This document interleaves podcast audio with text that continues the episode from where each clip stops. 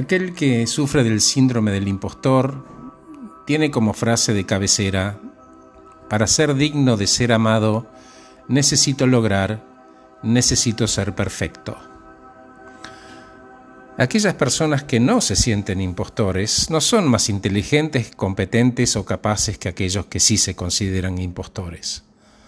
De manera que la buena noticia es que solo tenemos que aprender a pensar como no impostores.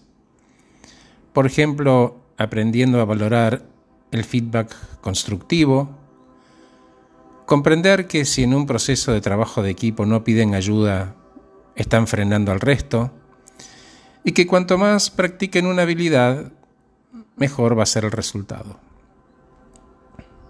Uno de los primeros pasos para superar los sentimientos de impostor es reconocer los pensamientos y ponerlos en perspectiva. Por ejemplo, formulándote dos preguntas.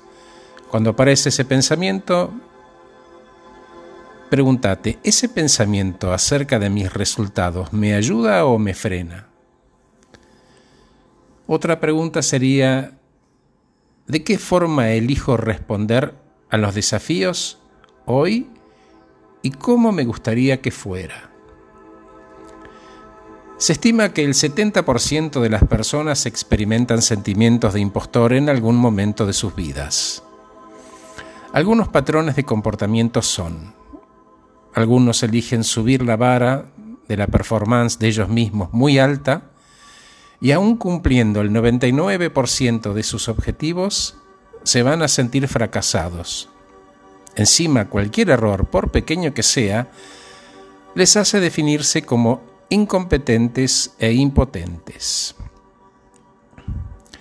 Sienten la necesidad de conocer cada detalle antes de comenzar un proyecto y buscan constantemente nuevas certificaciones o capacitaciones para mejorar sus habilidades. Es típico de estas personas que se postulan solamente a aquellos trabajos cuyos criterios de búsqueda cumplen 100%.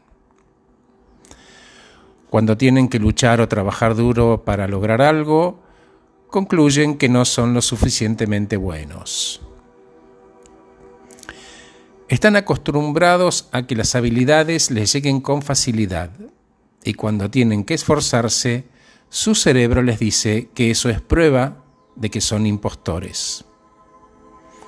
Sienten que tienen que realizar tareas por sí mismos y si necesitan pedir ayuda, se definen como fracasos o fraudes. Se esfuerzan por trabajar más duro que los que lo rodean para demostrar que no son impostores. Sienten la necesidad de triunfar en todos los aspectos de la vida, en el trabajo, como padres, como socios, como amigos, y pueden sentir que el fracaso se acerca cuando instalan la pregunta, ¿qué estarán pensando los demás acerca de mí? ¿Dónde estarán viendo mis errores? Esto puede tener que ver con rasgos de personalidad, con ansiedad. A veces dejan marca los recuerdos de cuando eran chicos, ¿no? Como sentir que sus notas nunca fueron lo suficientemente buenas para sus padres o que sus hermanos eran mejores en ciertas áreas.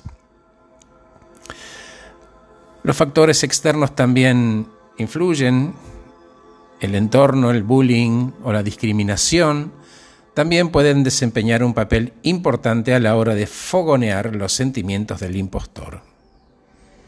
Cuantas menos personas se parezcan o suenen como ellos, eso afecta su confianza. En contraposición con esto último, cuanto más personas se parezcan o suenen como ellos, más seguros se van a sentir porque el sentido de pertenencia fomenta la confianza. Es normal que la mayoría de las personas experimenten momentos de duda. La clave es no dejar que la duda controle las acciones.